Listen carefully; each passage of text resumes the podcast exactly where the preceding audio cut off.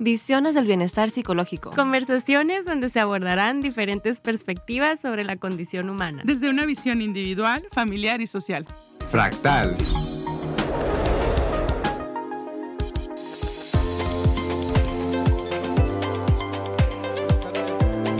Bienvenidos, bienvenidas y bienvenidas sean este lunes 15 de mayo a Fractal, acá por Radio Sonora. Antes de comenzar y de presentar este programa, queremos extender una cordial, alegre, eh, feliz y apapachadora invitación, felicitación, perdón, a maestros y maestras en este día. Mm, hoy es el Día del Maestro, ¿verdad? Hoy es. Sí. Felicidades a ustedes también. Maestra de carrera, Rachel, maestra este, eh, incursionando ¿no? en educación, Mitzi. Gracias. Eh, y bueno, a todos los maestros que nos escuchan y que han sido parte de Fractal. Bueno, el día de hoy tenemos un tema muy importante porque de alguna manera todos vamos a llegar para allá y todos convivimos con. El tema es la cultura del envejecimiento, es decir, en esta ocasión estaremos conversando con una experta en el tema sobre la vejez y sobre la cultura que tenemos en torno a la vejez cómo llegamos, cómo transitamos hacia ella y cómo tratamos también a las personas eh, de la tercera edad, a las personas que están llegando a la tercera edad, a las personas ancianas, a nuestros abuelos, abuelas eh, y a quienes no son abuelos y abuelas también. Nuestra invitada es Nicole Semán. Nicole Semán es licenciada en gerontología por la Universidad de Guadalajara y ella se especializa en la demencia y también es promotora del movimiento Dementia Friends. Ella, aparte de esto, es una apasionada de la estimulación cognitiva, la cual lleva a cabo a través de talleres y de consultas individuales. Nicole tiene una página que es una plataforma que eh, ahorita nos contará de qué va, que es arroba aprendizaje-del-sabio en Instagram. Bienvenida, Nicole. Hola, buenas noches, muchas gracias. Buenas noches, qué bueno que estás por acá. Nicole, pues ah, creo que tienes algunas cosas que platicarnos de lo que tú haces, aparte de que me gustaría comenzar con qué es la gerontología, pues también sobre este proyecto de aprendizaje del sabio y sobre lo que haces eh, con Dementia Friends, pues te empezamos a escuchar. Acá estaremos Rachel y Mitzi también para rebotar las ideas. Pero empecemos. ¿Qué es la gerontología? Muy bien. La gerontología es una disciplina científica que estudia el envejecimiento, el adulto mayor y la vejez, pero lo interesante de esta disciplina o en lo que se basa es que va bajo una perspectiva biopsicosocial. Entonces vemos la parte biológica de una persona, la psicológica de una persona y la parte social, ¿no? Porque eh, es específicamente también que se dice el envejecimiento? Pues porque envejecemos desde que nacemos. Incluso algunos autores nos mencionan que envejecemos desde que la mamá nos está gestando, ¿no? Desde el día ese ya estamos envejeciendo, entonces es un transcurso, no solamente eh, la parte de la vejez, que sí se enfoca mucho en vejez y en adulto mayor, pero siempre entender que lo que hagamos día a día, y es lo importante o lo que nutre mucho de esta licenciatura, de esta disciplina, de esta ciencia, es eso, ¿no? El saber que día a día acciones, todas las acciones que vas tomando van a repercutir en tu vejez, ¿no? O sea, lo bueno o lo malo que hagas. Y bueno, eso es lo que es. E incluso algunos autores, algunos em, han escrito, ponen otra perspectiva, ¿no? Otra esfera también se le dicen y la meten como la parte espiritual.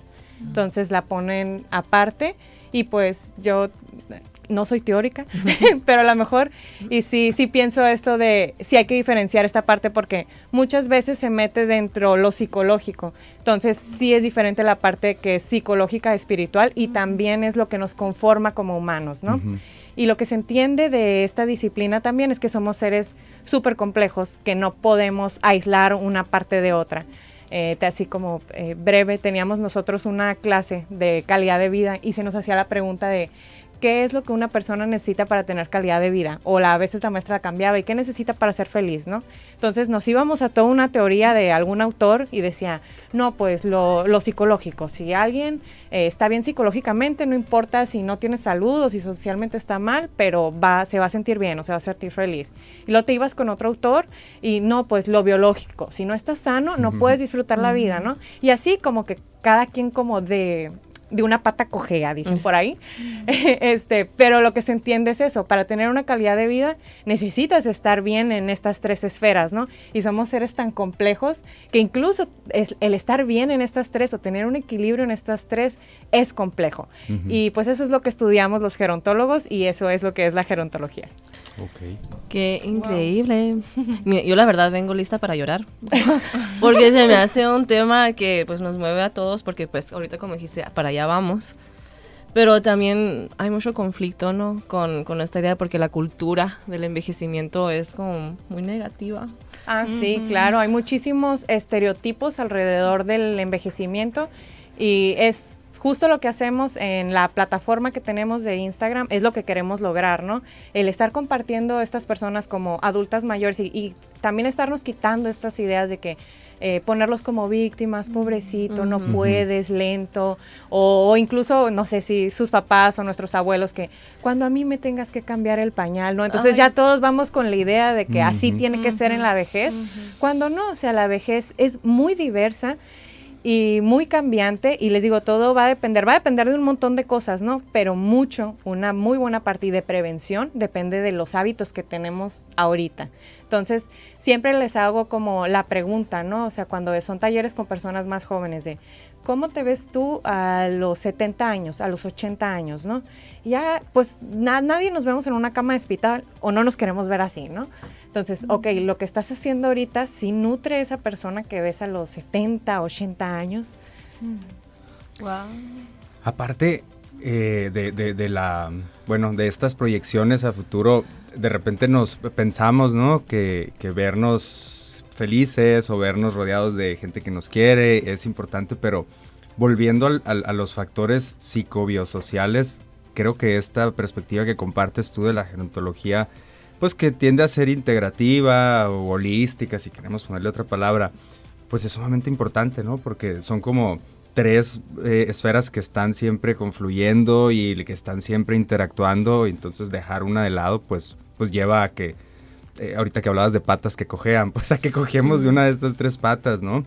Entonces, desde esta eh, idea que nos compartes sería psicobiosocial y espiritual, sí. lo que hay que tomar en cuenta para llegar a una vejez pues, digamos, digna, con calidad de vida.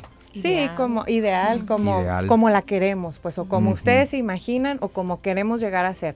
O sea, imagínense que ustedes son su propio proyecto, pues muy diferente. Ahorita muchos tenemos proyectos personales, pero nos olvidamos que somos nuestro propio proyecto, ¿no? Porque vamos a llegar ahí. Y más ahorita la, el, las personas viven más años que antes. O sea, antes, si ustedes a lo mejor van y le preguntan a sus abuelos, probablemente nuestros abuelos no conocieron a sus abuelos o, los, fallecieron cuando eran muy, muy niños. Ahorita hay abuelos muy jóvenes, como mis abuelos, por ejemplo, fueron abuelos a los 40 años, ¿no?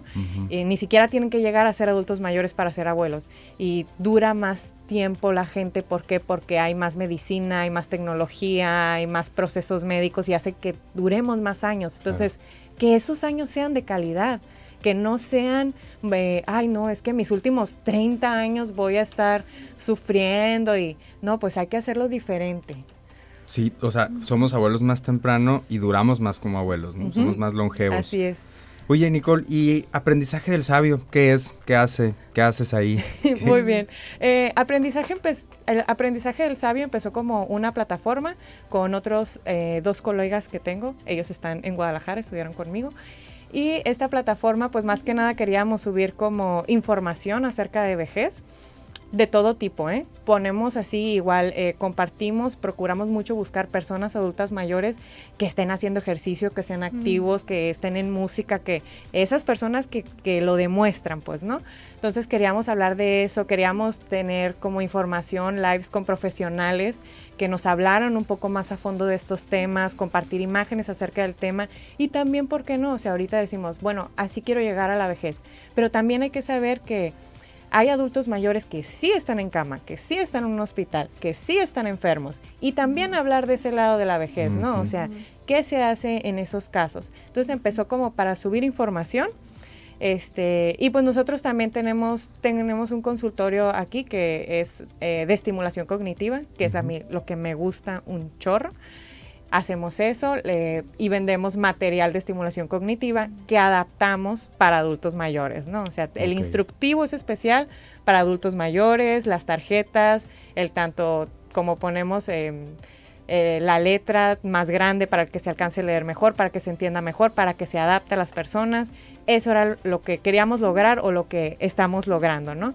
Y ahí va ese proyecto, pero eh, empezó con ese fin y también que fuera una comunidad y eso eh, lo he estado viendo, apenas lleva un año ese proyecto, pero por ejemplo, una comunidad de adultos mayores, ¿no? A mí me gusta mucho cuando tenemos eh, alguna plática con un profesional, subir como una cajita de preguntas y preguntarles, ¿qué quieren saber ustedes de la ansiedad en el adulto mayor? Y que sean los mismos adultos mayores que me pregunten qué quieren saber. No nosotros jóvenes imaginándonos qué quieren saber ellos, que ellos me digan, pues.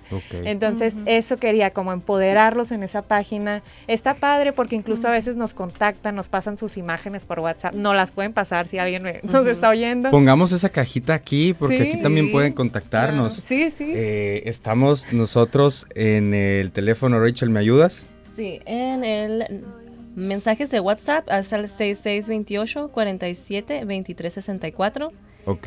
6628-472364. Así es. Y el, número en cabina, por si gustan llamar, también abriendo las preguntas a personas adultas mayores que tengan cualquier duda que nos puede responder la experta. ¿Es? El nuevo número es 6622220141.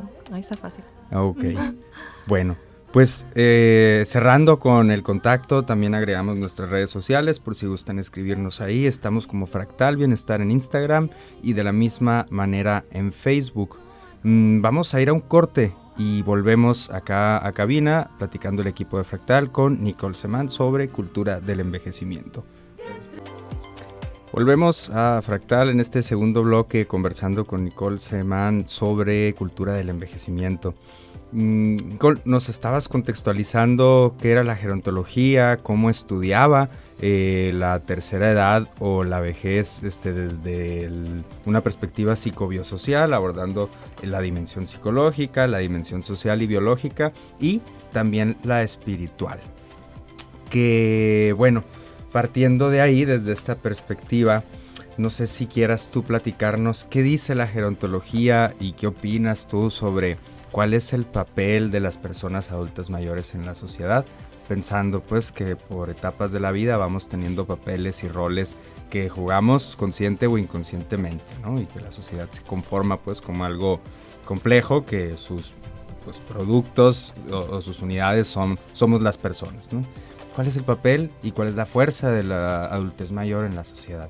Muy bien. Este, yo considero que como que la fuerza de ellos es que son personas que han estado más años aquí y pues como se dice, ¿no? La práctica hace al maestro. O sea, yo siempre les digo, ustedes tienen más práctica en vivir que el resto de los demás.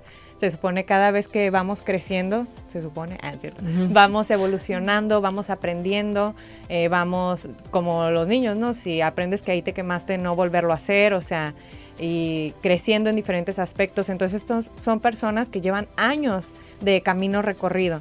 Entonces a lo mejor sí podría ser un, un, estereotipo positivo, por así decirlo, decir que todos son sabios. Pues no, cada quien va a contar cómo le va en la feria, pero sí tienen mucha ventaja. O sea, nosotros somos personas muy diferentes si se ponen a pensar quiénes eran hace 10 años. O sea, a lo mejor no quisieran volver a eso o cuando te quedas pensando, híjole, ¿por qué tomé esa decisión hace 10 años, no? Entonces, ellos no la volverían a tomar, tienen como ese camino recorrido. Y la otra parte que yo creo que fortalece mucho, em, esto sí lo creo de, es como la, la generación en la que ellos estuvieron es diferente a la de ahorita. Más ahorita se está, hay muchas cosas que están cambiando y que se están moviendo, pero creo que también la gente, a veces lo quiere ver como algo negativo y no es así. ¿A qué me refiero? Que a veces es como, ay, no, es que esa señora tiene ideas de no sé qué, así como, no, no le hagan caso, no está actualizada. Ajá, no está actualizada, no sabe, ¿no? Cuando no, una generación se nutre mucho de la otra. Y también creo que es un error pensar que como estamos haciendo las cosas ahorita, son como deberían de ser, ¿no? Este, en diferentes temas, pero así para quedarlo claro y concretarlo, por ejemplo, en el tema ambiental. Alguna vez hicimos una, em, un taller del tema ambiental y pusimos nuestra población en adultos mayores y eran niños de kinder, ¿no? Entonces, lo que nosotros encontramos, los niños de kinder tenían más conciencia ambiental. ¿En a qué sentido? O sea, ellos más de tengo que cuidar el agua, tengo que cuidar el árbol, ¿no? Son los adultos mayores no tanto porque les tocó más recursos, ¿no? Pero ¿qué nos enseñaron los adultos mayores? A ellos les tocó cuando había bolsas de plástico para todo. O sea, el mundo no era de plástico, no era desechable, no era que a cada rato cambies el celular. O sea, no contaminaron de esa forma. A lo mejor no hay conciencia, pero las cosas no eran como ahorita. O sea, ahorita que es, tengo que vender, vender, desechar, desechar, hacer basura, basura. Y, y, por eso digo, no siempre lo que pasó antes es como estaba mal. O sea, hay muchas cosas de otras generaciones que estuvieron bien y ahorita por alguna razón, otras cuestiones las hacemos diferente. Entonces podemos aprender mucho y nutrir mucho una generación de otra y creo que eso le da mucho valor a la vejez. O sea, lo que vivieron y la generación o la etapa en la que lo vivieron. No va a ser lo mismo cuando ellos tenían 20 años a como yo vivo los 20, 30 años. Es diferente porque estamos en una actualidad diferente, pero eso no tiene que ser malo, tiene que nutrirnos y tenemos que aprender de ello. Creo que tenemos mucho que aprenderles. Ellos son como nuestros grandes maestros y ese es el papel más grande que yo puedo decir a grandes rasgos de un adulto mayor en esta sociedad. Con ese rol.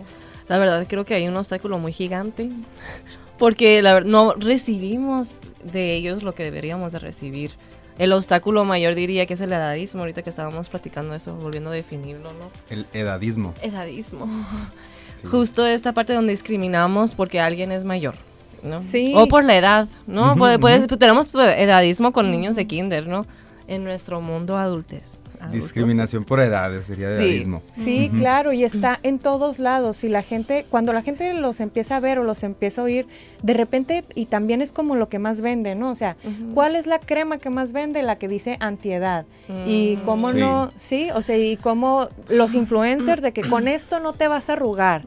O, ¿sabes? Es como nadie llega a la vejez, es lo peor del mundo. Entonces, a cada rato nos estamos diciendo, y si nos vamos con un tema como, hay temas más complejos que afectan mucho.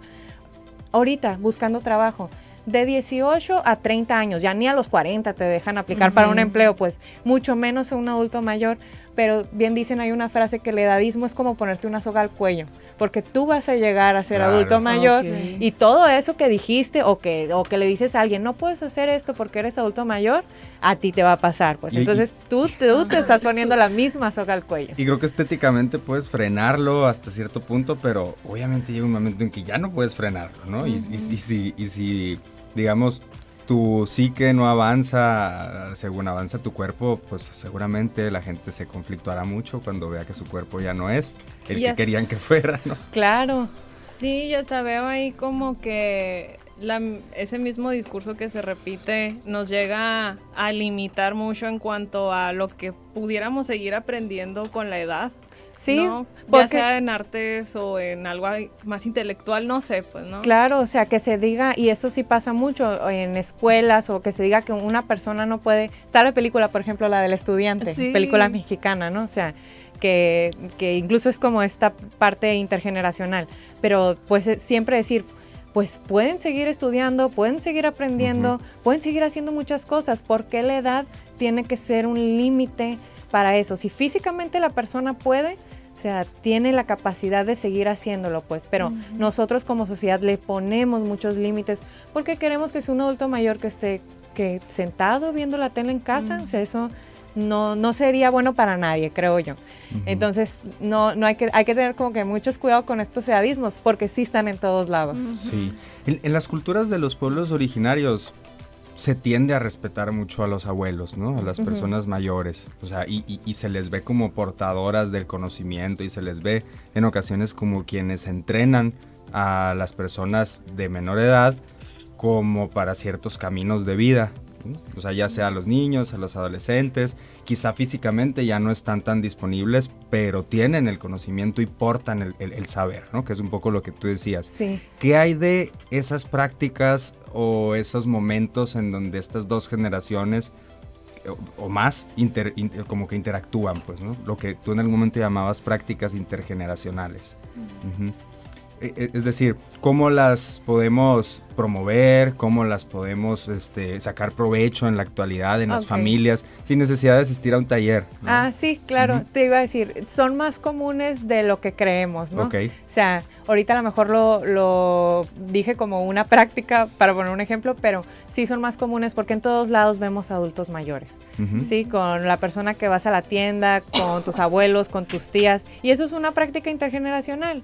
Eh, pudiera ir con cualquier persona a decirle qué te enseñó tu abuelo y tu abuela y algo me van a decir, ¿no? O sea, también involucrarlos, eso es muy importante. O sea, muchas veces... eh, como, ay, no sé, si la persona tiene un problema de movilidad, no, pues es que es un, es un show llevarla, mejor no hay que llevarla. Entonces, pues involucrarlos, si hay algún evento, fa- algún evento, algo familiar, bueno, pues vemos cómo adaptamos el lugar para tomar en cuenta a la persona y que vaya, eh, preguntarle qué quiere hacer, con quién quiere convivir. Esa persona todavía tiene voz, pues, y nos puede decir claramente qué quiere y cómo lo quiere hacer, y también podemos invitarlo y no tiene por qué ser algo como raro o forzado. Debería de ser más común de lo que Es. es. Ajá. De hecho, todo lo que tenemos aquí, involucrarlos en la vida real, parte del conflicto que he escuchado de ambos lados, ¿no? De que deberían de trabajar o no. No, esa parte donde, no, es que se ganaron su descanso, que ya no hagan nada, pero luego también como que pierden un sentido de propósito. O sea, hay muchos, muchos factores aquí. ¿Tú qué opinas? De si deberían de trabajar. o Sí. no. bueno, sí creo que es una respuesta muy compleja, porque sí, por un lado está esta parte eh, de, no, ellos ya trabajaron, ahorita es su momento de Ujú. descansar y Se de lo hacer- ganaron. Se lo ganaron y que hagan otra Ujú. cosa o eh, que se vayan de viaje o no sé, ¿no? También está esta otra parte de decir, no, pues para que se ocupen en algo y no estén todo el día viendo la televisión y los mantengan activos, porque si están en su casa se va a deteriorar. Entonces también puede ser una persona que no necesite trabajar, pero quiera trabajar para explotar habilidades, Ujú. porque quiere conocer gente nueva, por cualquier razón, ¿no? Lo que yo creo es que la persona adulta mayor es la que tendría que tener la posibilidad de elegir si puede trabajar o no. Ahora, ¿qué es lo que pasa? Si esa persona decide sí trabajar, aquí la cosa es, ¿le estamos dando oportunidades para trabajar o las condiciones de trabajo están adaptadas para que trabaje un adulto mayor? Esa es realmente la pregunta, porque si no es así, aunque la persona quiera trabajar y ya le cambien el numerito, ya no digan de 18 a 40 años y ahora diga de 18 a 65, ¿puede realmente trabajar en ese lugar o se está adaptado el lugar? Y si no es así, pues habría que tomar en cuenta, porque ¿qué, qué son las opciones que le estamos dando a las personas para que trabajen? Ah, pues que estén este, en un supermercado y ya, ¿no? Sí. Que sea un supermercado. Y sin sueldo, Mm. con lo que la gente les Con dé. propinas. Exacto. Nicole, ¿te parece que continuamos con ese tema en el siguiente bloque? Porque claro creo que que, es tan complejo que Sí, merece sí, un, sí. un- un bloque entero. Vamos a corte y nos escuchamos en unos minutos. Gracias. Sobre la cultura del envejecimiento. Y bueno, Rachel, ahorita tú hacías una pregunta que tenía que ver con el trabajo. Con el trabajo y las personas adultas mayores. Mm, dejamos a medias la respuesta porque nos tuvimos que ir al, al corte, Nicole. Pero bueno, ¿quieres recordar, rememorar un poquito la Sí. pregunta, Rachel? Para De hecho, es algo que, que tenemos muy presente porque hay mucho conflicto en esta parte donde, a ver, debe de trabajar o ya se lo ganó, ya su descanso, ya. Pero también hay um, algo muy importante del contexto, ¿no? Ahorita pensamos, estamos en una ciudad, las posibilidades de trabajo, como dijiste, están muy limitadas. Y aunque están, no quiere decir que es bueno que estén ahí, porque no están adecuadas las instituciones, ni los lugares, ni, ni el súper para que estés ahí, ¿no? Pero también vamos a hablar de, pues en Sonora, nuestra realidad es que hay muchos ranchos, estamos en el pueblo, hay muchas personas ya mayores que pues se siguen levantando a las 4 de la mañana a ordeñar, a ir por todo, todo lo del rancho y todo esto. Pero ahí sí, ¿deberían de estar haciendo eso? ¿O cuál es tu opinión al respecto? Bueno, ahorita una de las preguntas que, que nos hicimos o, o que yo les hice era de que, bueno, de- deberían o no trabajar, ¿no? Y yo les digo, ok, eh, pueden o no trabajar, o ellos quieren o no trabajar. Ahora, las personas adultas mayores pueden realmente hacerse esta pregunta, o sea, su realidad. Les da para decir, darse el lujo de decir, yo puedo por gusto trabajar o no trabajar o tengo que porque si no trabajo a cómo está la economía o a cómo está mi rancho o cómo está mi terreno si no trabajo no sobrevivo. Porque esa es una situación eh, pues muy diferente no el tener que trabajar como que por gusto porque quiero saber mis habilidades y el tengo que trabajar. Ahora si no hay estas oportunidades también qué es lo que pasa en las ciudades o ¿Qué es lo que sucede cuando no hay una oportunidad donde tienen que trabajar aunque sea poquito? Pues la persona hace, se autoemplea, ¿no? Y esto podría ser muy bueno o no, depende del contexto, me tocó en Guadalajara ver adultos mayores que súper emprendedores y emocionados con sus proyectos de voy a vender este shampoo que hice con la receta de no sé qué y padrísimo, ¿no? Y iban a congresos y cosas así, esa es una realidad. Pero otra es, no, pues lo único que aprendí en la primaria era bordar, entonces ahorita hago bordados y me salgo toda la tarde al sol y me he llegado a deshidratar por estar vendiendo mis bordados o dulces o cualquier cosa. Esa es otra realidad y que tenemos pues tenemos mucho de esa realidad aquí en México, ¿no?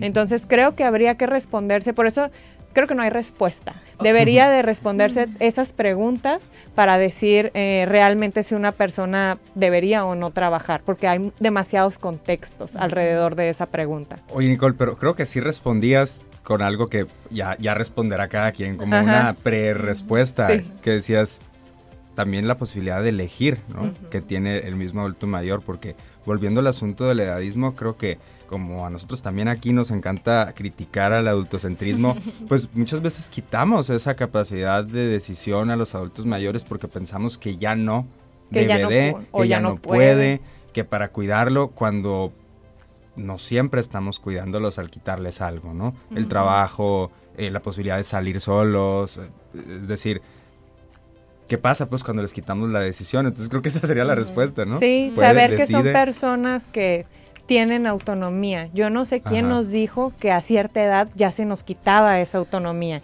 Y eso es lo que pasa en muchos casos, pues. Entonces, si la, persona si la persona tiene capacidad mental de tomar decisiones, pues sigue siendo un adulto y que la siga tomando como adulto. Y ahí muchas veces la familia y mucho también como nuestra cultura mexicana, ¿no? Porque no pasa en, en cualquier país. Tú vas a Canadá y en, en Estados Unidos es, eh, yo voy y hago mi vida y ahí mis papás se hacen su vida, ellos se pagan su retiro y ellos se hacen cargo. Aquí es cómo no vas a cuidar a las personas que cuidaron de ti. Es una responsabilidad también para el familiar y este y para el adulto mayor. Por eso muchas veces pensamos por nuestra cultura que tenemos que decidir por ellos. Y eso no es eso no está bien. No, o sea, podemos acompañarlos, sí, qué bonito que los queramos cuidar, que queramos estar con ellos, pero no quitarles esa autonomía y no poder decidir por ellos. ¿Qué opinas tú de eso, Nicole? De esa sensación de muy mexicana de deuda que se nos genera hacia los papás. Así como si te metemos en embrollos, este, responde genéricamente. pero sí, ¿no? A veces yo escucho en el consultorio esto de. Y, no, y no nomás con personas adultas mayores, ¿no? O sea, eso quizá que quizá ya sube de niveles, pero el simple hecho de pensar que tenemos una deuda hacia ellos, ¿no? Y, deuda es la palabra, porque responsabilidad creo que sí aplica, pero a veces es una sensación de deuda tocado escucharlo? ¿Te tocó sí, verlo? Sí, muchísimo, muchísimo. piensas? Este, pues sí siento sí es complicado porque a veces eh, los mismos adultos mayores, y es lo que te dicen, por ejemplo, a los jóvenes, ¿no? No vas a tener hijos, entonces ¿quién te va a cuidar cuando seas adulto mayor? Entonces muchos de los adultos mayores ahorita están también esperando a que los cuidemos, ¿sabes? Y si no los cuidas, porque, no sé, te salió un trabajo en otro lado o porque estás haciendo, porque la vida es muy diferente también ahorita a como era antes. Antes a lo mejor se quedaba o la hermana soltera o muchas mujeres en casa que podían también cuidar al adulto mayor. Ahorita muchas veces parejas, familias, si no trabajan los dos, a lo mejor y no salen adelante o no salen con tantas comodidades. Todo eso creo que tiene que empezar a cambiar y va a empezar a cambiar. O sea, los mismos adultos mayores están viendo que mi hija o hijo está trabajando, está en Alemania, se mudó a no sé dónde y se están dando cuenta que a lo mejor esa parte de antes de eh, los hijos tienen que cuidar a su papá porque yo los cuidé, a lo mejor ya no. Y, y por eso creo que lo mejor es que todos nos preparemos para la vejez y no esperar a que eso pase. Porque la realidad también es que no sabemos qué va a pasar. ¿Qué tal que tu hijo fallece, por ejemplo? ¿no? Yéndonos a un caso extremo y no te pudo cuidar. O sea, ya así va a quedar. Se cayó ese proyecto. Se cayó el proyecto. No, pues ahorita hay que ahorrar desde ya, ahorrar para la vejez, para el retiro y quedarte con ese bonchecito y ahora sí que es tuyo, ¿no? Porque también está esta parte de esta misma cultura de a quién le voy a heredar, ¿no? Como que mi dinero tiene que ser para ellos. Y esta parte es bien difícil porque también pasa eso. Luego los hijos se sienten con el derecho de usar el dinero para lo que nos plazca y al adulto mayor no darle nada y usar la pensión de mi papá porque lo que sea, ¿no? Entonces, no, o sea, yo pienso ahorita, pensar que vamos a llegar a la vejez, ahorrar para tu dinero en la vejez y que tú te hagas responsable de tu vejez, porque tú eres tu proyecto, tu persona y no tener, si lo haces o ya alguien lo hace por un adulto mayor que no puede por amor o lo que sea, qué bonito. Pero que no, se- que no estemos cada persona esperando a que alguien sea nuestro salvador y, y venga a cuidarnos y a salvarnos y a acompañarnos. Esperando depender, ¿no? Fomentando Exacto. la codependencia Sí. familiar desde, desde un inicio. Sí, desde antes de que nazcan los hijos. Y a Sí. mí me ha tocado mucho ver, tanto a nivel familiar como desde las consultas, que las mujeres son quienes en, ver- en realidad se encargan de, De sus todo. adultas y adultos Sí. mayores y prácticamente son la población que más se llega a rezagar, ¿no? En cuestiones ahora sí de, pues, oportunidades fuera de lo que tiene que ver los cuidados, ¿no? Va- vamos con el tema de cuidados al volver del corte. Nos queda un bloque, ¿verdad? Sí, Es el último. Ok. Ok. Vamos a cerrar con cuidados porque hablando de adultos mayores, ya, ya no nomás de autonomía, pues creo que también hay factores como el de género, ¿no? De a quién le tocan los cuidados del adulto mayor, eh, como el de qué pasa con las personas que cuidan a adultos mayores, eh, porque yo he visto personas que cuidan a adultos mayores en mal estado, ¿no? Muy y, mal o estado. sea, desgastados, pues, que se genera ahí ese desgaste. Vamos con eso, pero antes tenemos que ir a un corte y vamos a volver con una canción que espero que no ofenda a nadie. Se llama Pendeviejo. Eh, quiero decir que en Argentina esta palabra pendejo eh, significa niños, infantes. ¿no? Entonces hay que escucharla y volvemos a la plática después de la canción. Gracias por estar en sintonía de Radio Sonora, escuchando Fractal sobre las, la cultura de la vejez. Bueno, antes para quienes estaban escuchando esta canción quería contextualizarla. Es de los auténticos decadentes, cantantes del rock argentino y Pendeviejo se llama la canción donde pues pendejo en Argentina habla de los niños. Así que es el contexto. No estamos aquí promoviendo groserías para niños y niñas que nos escuchan, eh, sino que allá se les llama de otra manera. Y bueno, nos quedábamos eh, con el tema de los cuidados. ¿Quién, quién hizo una pregunta? Tú, ¿verdad? Sí. ¿Nos ayudas a recapitular para continuar por ahí? Bueno, pues eh, que, que hacía referencia en cómo el rol de las mujeres en cuestión de cuidados pues implica mucho, ¿no? Y en adultos mayores no ha sido la excepción. Y bueno, dentro de lo que yo quisiera preguntarte es, ¿de qué manera ustedes llegan a mm, fomentar el empoderamiento en este tipo de poblaciones? Principalmente en mujeres que son cuidadoras. Ok. Eh, ¿O cómo creo, se manejan? Pues sí creo que es muy complicado. Sí, definitivamente lo que dijiste es un hecho. Más del 90% de las cuidadoras en México son mujeres. De hecho, así se dice, cuidadoras, ya ni siquiera cuidadores, ¿no? Son ellas porque, por, sí, desde de que ellas estaban casadas, ya sabemos que hay mucho machismo en México, a ellas les tocó todavía más seguramente que a nosotros. Y pues te está esto de, no, pues tienes que atender, ¿no? Siempre, a quien sea que esté enfermo, que necesite un cuidado, porque tú eres la que lo has hecho y los hombres pues nunca lo hemos hecho, entonces no lo sabemos hacer y nunca nos vamos a esforzar, casi casi, ¿no? Entonces, eh, cuidar a un adulto mayor, claro que es desgastante, o sea, a una persona, es- me estoy poniendo un adulto mayor pensando en alguien que está enfermo, que está en un hospital, vaya, que necesita un cuidador, si no, no, no fuera una persona que necesita de cuidados, ¿no? Entonces, sí va a ser eh, como cualquier cuidador, porque es corretear a varios médicos, varios especialistas, medicamentos, cambio de pañal, que no es lo mismo ni siquiera que en un niño, por ejemplo, o sea, es una persona grande, el baño no es lo mismo que un bebé, o sea, a veces lo, lo comparan como que si fuera lo mismo, pero no es todavía más complejo. Los adultos mayores tienen también su carácter bien forjado, ¿saben? O sea, no es como los niños. fuertes. Sí, o sea, un niño que, ay, pasa un avión y lo distraes. No, o sea, sí. ¿Qué pasa cuando ese adulto mayor lleva una semana y no se quiere bañar, por ejemplo, ¿no? O sea, cosas así. Entonces, es cansado, es complicado y ahí lo que se hace, pues, para empoderarlas es hacerles saber que no pueden hacer todo. No pueden hacer todo por sí mismas, que necesitan ayuda y que, bueno, ahorita en la actualidad, los adultos mayores de ahorita tuvieron muchos hijos. O sea, muchos tuvieron de a 7, de a 11 y pues también eh, saber que para el cuidado y que las redes de apoyo hay muchos tipos de cuidado, ¿no?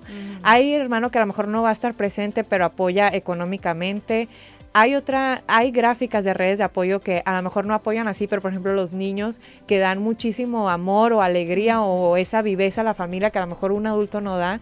Y se trata de ver esto que se le dice a los cuidadores. Ve a todas las personas de tu familia y ve cómo potencializan al adulto mayor o en qué le están ayudando o en qué te pueden ayudar. Si también tienes un hermano que no, no quiere ni dar dinero ni hacer nada porque, ah, yo no sé, ah, pues enséñale y poner muy bien tu límite de este día esta o esta hora del día o todo este día es para mí y me voy a desconectar completamente. No va a haber celular, no va a haber nada. Y si nadie quiere meter las manos al fuego, bueno, somos siete, por ejemplo. Entonces, ese día, pues tiene que haber alguien ahí, contratar una enfermera o a ver cómo le hacemos, pero siempre les digo, dense de verdad una hora o un día, si pueden, mínimo de descanso. Que digan, voy a hacer lo que, se- lo que yo quiera o no voy a hacer nada. Como prevención para el cuidador, Claro. la cuidadora. Sí, sí, porque es, es muy... Esto se llama el síndrome del cuidador, ¿no? Y muchas veces pasa que el cuidador fallece primero que el adulto mayor. Ese también es un dato importante eh, aquí en México, ¿no? Ya de plano lo dio todo tanto que se desgasta tanto que fallece primero. O se generan prácticas violentas, ¿no? Como Claro, dinámicas violentas sí, también. que la persona se empieza a desesperar, empieza a perder la paciencia y pasa a violencia intrafamiliar. Por Entonces, falta de que- descanso, por desgaste. Eso es ujú. importante que lo sepa el cuidador, ¿no? Y siempre les digo, si tú no estás bien, ¿cómo vas a atender al adulto mayor? O si tú no estás, porque la estadística es así, de que fallecen primero los cuidadores, ¿quién va a atender? O sea, tú lo estás haciendo porque te preocupas mucho por el adulto mayor que está contigo. ¿Quién lo va a hacer si tú no estás bien? Si tú no estás bien, ¿en qué calidad lo vas a hacer? Entonces, ahora sí que, eh, como los primeros auxilios, primero yo, luego yo, después yo. Claro. Y no, aunque es cuidado de hacia otra persona y es muy cansado, eh, hacerlo así. Mínimo, date una hora al día o un día que sea para ti y poner ese límite. Y si te pones vacaciones también en el año, también póntelas, pues, porque es un trabajo que no es remunerado, que no, que no lo valora la sociedad, ok, pero velo como un trabajo. Oye, qué interesante se me hizo esto de incluso inclu- o sea, ver, ver a toda la familia que se tiene así disponible, cercana, con contacto. Y qué interesante incluir a los niños, ¿no? Como una parte ahí recreativa que, que seguro se recrean eh, el, el niño y también el adulto mayor. Pues me, me acordé de mi abuela, que siempre sus o sea, mi abuela que actualmente vive, mi única abuela que vive, que si me escucha le mando saludos. Eh, me, o sea, siempre que llegamos a su casa nos cuenta las historias de, de mis primitos. O sea, es- esa, sí. esa es una Su narrativa emoción, siempre, sí. ¿no? Y, y- y- y básicamente para eso vive, pues, Ajá. ¿no? Porque pues, nosotros ya de adultos hablamos de otras cosas, o sea, ella ve la De tele. problemas, sí. Pero siempre tiene una, dos, tres anécdotas nuevas que contar de los niños y no los había visto yo como parte de su cuidado, pues como parte de algo que la mantiene viva, alegre, ¿no? Unida a la vida, pues. sí, sí. Y, y de estas otras personas que quizá no están físicamente o, no pueden estar presencialmente, pero que pueden donar comida, ¿no? Algún otro hermano, algún otro hijo, este, que sí, pues que no es el cuidador primario. Pero, Nicole, aparte de este día de descanso en la semana y vacaciones programadas en caso de ser posible, ¿qué otras recomendaciones darías tú para quienes son cuidadores primarios, cuidadoras primarias particularmente? Eh, quizá que no tengan que ver así directamente con el descanso y el desconecte, sino en el día a día, ¿no? Dentro de las mismas dinámicas de cuidado, cómo pueden cuidarse, autocuidarse también estas señoras que son hijas de sus papás que ya están mayores y que están ahí al frente del cuidado. Ok, pues yo creo que aquí eh, lo básico también es como mucha organización, ¿no? Ok. O sea, mucho, porque al final, y yo sí les digo, como, a ver, ustedes son las cuidadoras primarias y las que están haciendo todos, también deben de ser como que la líder de la familia y la que tenga la batuta de decirle también a los demás, este, hasta aquí, esto sí, esto no. Y son las que se saben todo también, de, de pie a pa, ¿no? O sea, se saben todo de a qué hora el medicamento, el doctor, no sé qué, pero son un montón de cosas. Entonces yo siempre les recomiendo... Eh, como algún tipo de organización, ya sea con un pizarrón, con un cuadernito, con alarmas, como estas organizaciones externas, porque la verdad es que nuestra cabeza también está llena de cosas y no son personas que nomás estén al cuidado. Y eso también está pasando mucho ahorita y, nos va a pasar también a, a jóvenes de ahorita nuestros papás ya no tuvieron tantos hijos, o sea, ya ahorita ya nomás somos dos, tres, si acaso, ¿no? Pero lo que está pasando ahorita, y, y, me llegan muchos pacientes así, es que es una ya mamá con hijos, que tiene que atender a sus hijos y ahora también tiene que atender a su mamá, ¿no? Sí. Entonces eh, está como que en esta búsqueda de, ay, a mis hijos, bueno, los llevo a la guardería para irme a trabajar, pero no me puedo ir a trabajar porque también tengo que cuidar a mi mamá, ¿no? Entonces uh -huh. otra vez todo termina recayendo, ahora sí que otra vez en la mujer, pues en esto de, híjole, se me está dando esta oportunidad, pero ahora esta no. Yo creo que mucha organización eh, de la familia y de como de poner estos límites y, eh, ¿cómo se dice? Como guiar a los de la familia en qué, uh -huh. qué tienen y qué pueden hacer, pues, pero sí, decirles claro. puntualmente. Tú eres el que va a dar los medicamentos uh -huh. de esta hora a esta hora, es el responsable, ¿eh? Sí. Y ahora tú y no sé, se y firma esto cuando ya se lo des a esta hora, por ejemplo. Pero algo así, es que a veces el cuidador ni siquiera se siente tranquilo de dejar que alguien más cuide al adulto Exacto. mayor. Esa es otra realidad. El decir, yo lo hago mejor que nadie, uh -huh. ¿no? Entonces tú mismo te, otra vez pues te pones la, la, soga al cuello. Sí, entonces organización, límites, descanso, descanso, programado también, organizado. Sí, sí, sí. Eh, búsqueda de esta red de apoyo de familiares o no familiares, ¿no? O sea, gente que pues, quizá pueda como suplir esos cuidados o acompañar, ¿no? Y, y, aligerar ahí los momentos o aligerar también las necesidades, ¿no? En caso de haber necesidades materiales o económicas o de alimentos. Uh -huh. Bien, pues tenemos que empezar a cerrar. ¿Qué conclusiones tenemos en un minutito de este Estoy programa? encantada, muchas gracias. O sea, sí fue como mind blowing esa parte de los niños que son parte de Ajá. y que pues podemos seguir siendo nuestras generaciones algo que va a funcionar muy bien intergeneracionalmente. Sí. Y eh, evitar el edadismo, sí, por favor. Sí. Especialmente contra mí misma, ¿no? Exacto, así contra tú misma del sí. futuro, contra ti misma de, de, en 30 años. Sí, puedo. Este, sí, a mí yo también me quedo con, muy impresionado con, o sea, con ver a los niños como parte de la red de apoyo y de cuidados. O sea, me, me gustó mucho y ya creo que esta pregunta de las prácticas intergeneracionales iba por allá, ¿no? O sea, ¿cómo uh -huh. se puede retroalimentar una población de infancias que tiene necesidades de desarrollo con una población de adultos mayores que tiene necesidades de alegría, compañía, ¿no? De esa vivacidad. Bien. Sí, algo para cerrar. Pues nada, que estoy muy agradecida porque la verdad desconocía mucho acerca de la labor que se hace dentro de esta gerontología. Gerontología, sí. disculpa, todavía me estoy familiarizando con la palabra.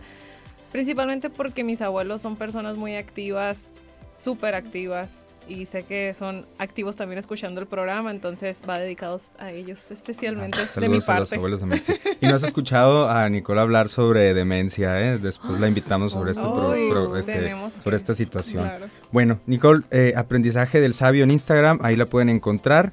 Nos despedimos. Muchas gracias por escuchar Fractal. Nos escuchamos en una semana. Sigan en sintonía de Radio Sonora. Gracias Ángeles que en operación. Gracias Emilio Veró en redes sociales. Y gracias a Radio Sonora.